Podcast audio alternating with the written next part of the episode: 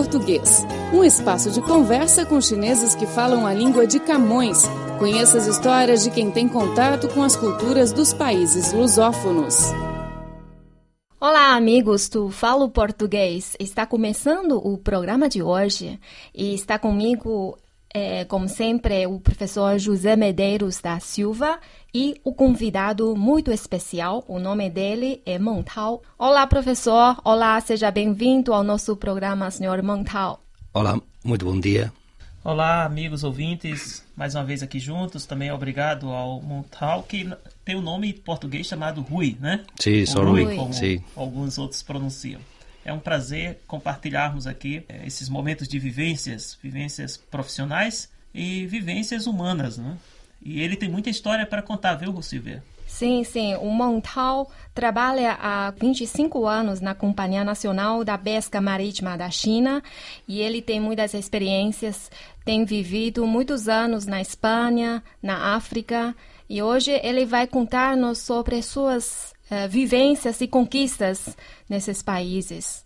É, o Montal, a primeira curiosidade é quando começou assim o seu contato com a língua portuguesa?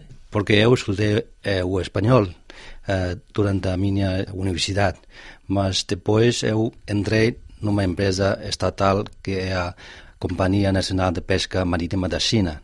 E esta empresa, porque tem muitas atividades em África, eh, especialmente tem uma flota em Guiné-Bissau, por isso precisa que eu continuar a estudar o português. Naquele então não tinha outra escolha, não? Por isso voltei à faculdade espanhol para estudar o português. Isso já faz bastante anos, né? Sim, eh, faz 25 eh, anos. Já faz 25 anos, né, sim. Silvia? Um bom percurso, né? Sim, sim. É da geração do meu professor. Você também esteve em Portugal, né, para estudar a língua portuguesa. Qual cidade você ficou? Sim, eh, depois de meio ano de português em, em Pequim, eh, fui a Coimbra para continuar esse curso de português. Estava lá durante um ano. E quando foi a sua primeira ida à África, lembra? Sim, eh, durante, penso que no ano 1992, eu fui a Guiné-Bissau diretamente desde Coimbra a, a, a, não, a Guiné-Bissau, a cidade de Bissau. Uhum. Tem muitos chineses hoje em Guiné-Bissau? Muitas uh, empresas?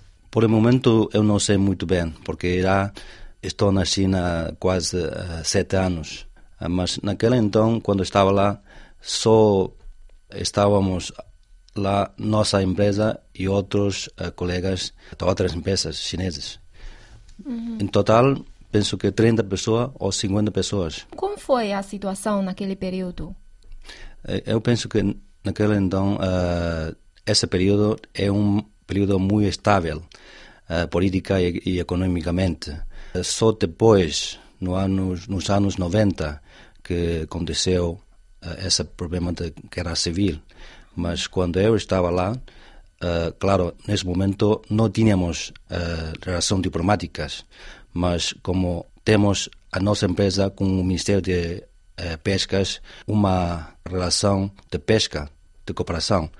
Por isso, ficamos muito contentes de, de estar lá nesse, nesses anos.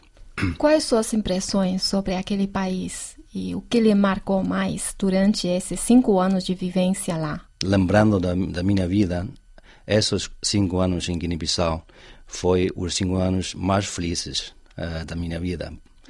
Isso porque ainda era muito jovem e não tinha família.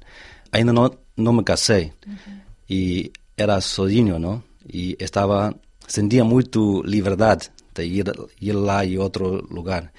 E porque a, a Bissau é muito estável, muito seguro, é uma cidade muito segura, por isso uh, tinha muitos uh, amigos lá. E por isso eu penso que uh, tenho muitas saudades dessa cidade.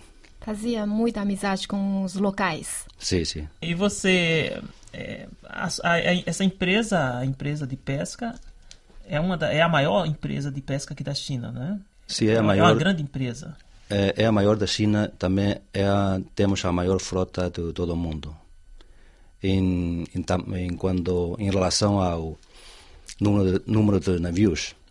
Mas, claro, a captura não é, não é, não é o maior, mas temos umas uh, 200 navios lá em África, a, ao longo, ao longo da, da costa africana. E esse, esses navios são voltados para a atividade de pesca, é isso? Sim, sim. E pesca e transporte também da... Da, da pesca, sim, porque são... Como funciona? Navio, são navios pequenos de mais ou menos 200 eh, toneladas e se captura no alta mar. Depois temos uh, cinco ou seis navios de transporte. Se, se faz transporte no alta mar. Uh, e mais tarde, esses uh, navios mercan mercantiles vão trasladar essas mercancias para, para a Espanha ou para a África ou para a China nesses navios, assim, cada navio, mais ou menos quantas pessoas trabalham? Só uma curiosidade, né, Silvia? Porque os nossos ouvintes também, a grande maioria não deve saber sobre nada sobre navios de pesca. Né? Sim, né? É sim. uma curiosidade. Uma sim. novidade. Sim, no navio nosso uh, trabalha umas 25 pessoas, incluindo o capitão e os uh, profissionais, não? E também umas 15 pessoas que são marinheiros e a metade desses marinheiros são locais, são africanos, e outra metade são chineses. E normalmente fica uma grande temporada no mar, um grande período. Uma equipe em um navio desse, ele fica quanto tempo no mar? Fica 15 hum. dias, um mês, hum. volta à terra? Isso depende. Por, por exemplo, uh, em Mauritânia ou em Marrocos, que eles têm uh, os portos uh, muito preparados por isso, eh, os navios vão ao alto mar durante 20 dias ou um mês, depois volta para fazer descarga no, no porto. Mas como uh, países como Guiné-Bissau, que não têm uh, condições de descarga, então pedimos solução, uh, solicitamos ao governo para que nos autorize a fazer transporte no alta mar. Então, esses navios de pesca em Guiné-Bissau se trabalha durante um ano uh, no alta mar. Um, mais ou menos uh, 350 dias no alta mar. Só no momento de reparação dos navios que os marinheiros que têm uh, pues, oportunidade de voltar à terra para descansar um pouquinho. Entendi. E além do, dos navios, assim, também tem o, o suporte, tem escritórios em Guiné-Bissau e também na China, claro. Sim, em todos os países africanos que trabalhamos, uh, temos uma oficina de representação. Uh, temos uh, umas quatro ou cinco pessoas, incluindo o intérprete, o representante, o agente de operação e de contabilistas. Sim, essas quatro ou cinco pessoas na Terra. Você trabalhava na Terra ou no porto? Na Terra, na Terra, com certeza, porque não tenho experiência de trabalhar no alta mar.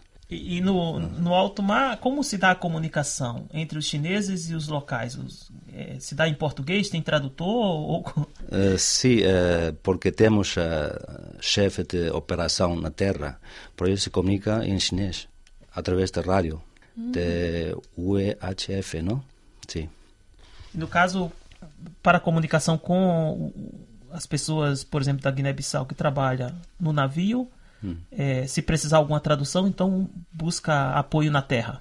Uh, não, não, porque o Ministério de, das Pescas também tem o seu rádio e tem os uh, canais uh, iguais com os navios nossos. Então tem um período de tempo durante um dia que tem a liberdade de falar com o Ministério, os observadores que a bordo no, no navio.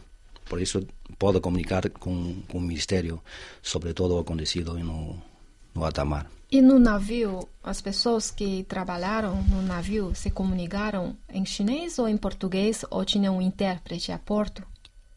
Penso que não, não precisa de intérprete, porque os uh, nacionais que a bordo podem falar com o Ministério das Pescas e os chineses podem falar com representação nossa. E entre eles, claro que eles desenvolvem as estratégias de comunicação e sabem fazer a, a, suas, desempenhar bem as suas funções, né? Que é o mais importante. Sim, sim. No caso de, de aparecer um problema, eh, nós temos muito contato com o Ministério das Pescas, não? Para resolver os, os problemas. E esses produtos para uh, vendidos para a China, para a Europa e para a África são depende, né? Depende da necessidade de cada país. Por exemplo, para a China, quais produtos os chineses consumem mais? Sim, uh, isso depende depende do mercado, porque somos uma empresa, aunque somos uma empresa estatal, mas temos de viver uh, todo depende da nossa uh, capacidade. Por exemplo, se se vende melhor, uh, com melhor preço o camarão no, na Europa, claro que vamos mandar camarão para a Europa. Por exemplo, neste momento, 30% da mercancia capturada no alta mar em África vendemos em, na China, mas a maioria os vendemos à Europa e Japão e África. Ah, você, é, você falou que, por exemplo, a Europa o, tem uma preferência por camarão ou o preço lá é melhor. E na, na China, qual a, um produto que também é muito preferido? Hum.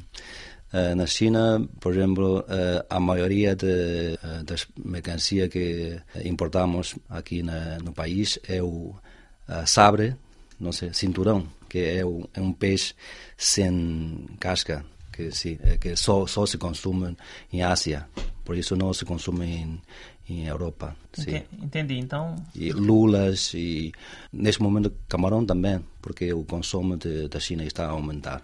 Pela sua experiência, dá para dizer que o mar ajuda a alimentar grande parte da humanidade. Sim, eu penso que sim, porque agora a, a gente tem a, as ideias de que a comida do mar no, como peixe, como marisco, é um, é um produto muito sano e eu penso que este, este sector tem, tem futuro. Mas também precisa ter cuidados ambientais, né? Porque tem uma limitação, não tem? Uhum. Sim, sim, sim. Uh, nos anos 80, uh, eh, como há, não havia essas ideias de proteger o ambiente, não? Uh, por isso que os navios num país pode chegar 50 ou 100 navios que estão a operar. Isso que a, a, aconteceu um defectos.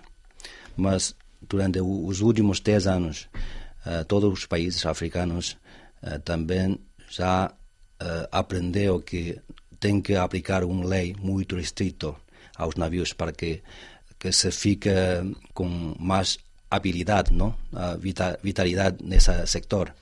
Por isso, quase nesse momento em todos os países africanos ocidentais tem um sistema de proteção. Por exemplo, separa três meses de, peixe, de captura durante o ano para que os peces pequenos se cresçam, não? para proteger, proteger o ambiente.